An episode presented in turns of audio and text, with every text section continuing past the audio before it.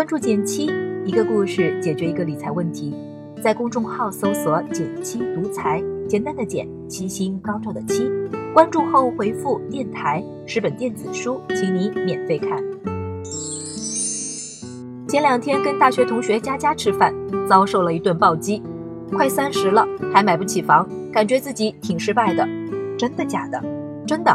别人三十岁都有房子、有车、有孩子了，我啥都没有。感觉真是好丢脸。仔细想想，身边不少朋友似乎的确都在努力遵循着一串截止日期：二十四五岁要谈恋爱，遇到人生的另一半；二十八九岁要结婚，还得有房有车；结婚一两年要生孩子，成为爸爸妈妈。这么一算，在三十岁前就要做完这么多事，时间还真是很紧张了。要是超过了这个截止日期，就像项目失败了一样，会面临被淘汰、被奚落的命运。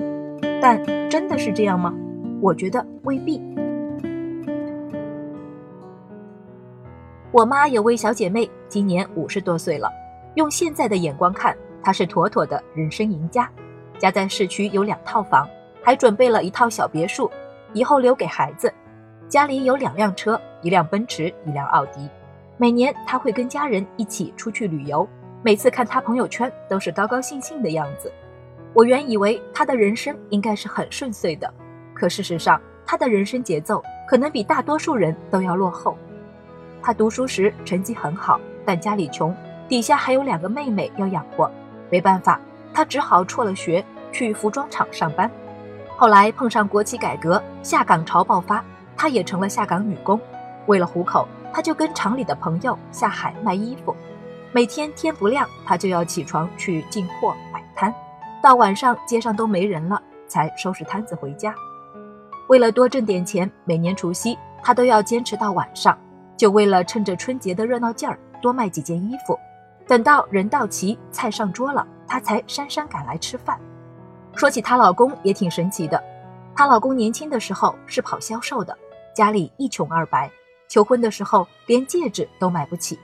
因为条件不好，所以他们结婚时没有买新房，把老房子重新粉刷了一下，贴上几张大红喜字，就算是婚房了。酒席也没办，领完证以后，请几个亲戚吃了顿饭，就算是完成了仪式。搁现在，这妥妥的就是裸婚了。他俩结婚后一起租了个房子，出去做生意。他俩的独子也是在出租房里养大的，直到三十八岁那年，生意上有了点起色。他们才买下了第一套小房子，直到四十多岁有了点存款，才有了第一辆车。我们看见的那些好车别墅，都是在快五十岁的时候才买下来的。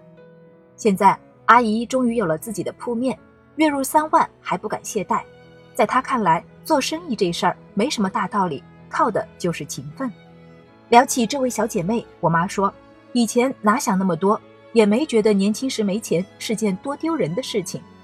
要说羡慕吧，他肯定也有，但考虑更多的还是怎么去赚钱，怎么去解决问题。一路走着走着，那些原本不敢想的，慢慢也就有了。虽然父母辈和我们所处的时代背景不同，但人生经历却是相通的。不论在过去还是现在，机会和困难总是交替出现，就像经济周期一样。波动是必然，也是常态。很多人都听说过康波周期，知道宏观经济发展以六十年为周期，总有起伏。但很多人不知道的是，经济周期跟我们的人生类似，起伏频繁，每两到四年就会经历一次小起伏。也正因为如此，苦日子过后，总能盼来好日子。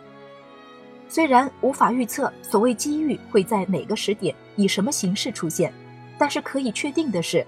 每个反弹前必然会经历低谷，只不过这个谷或短或长。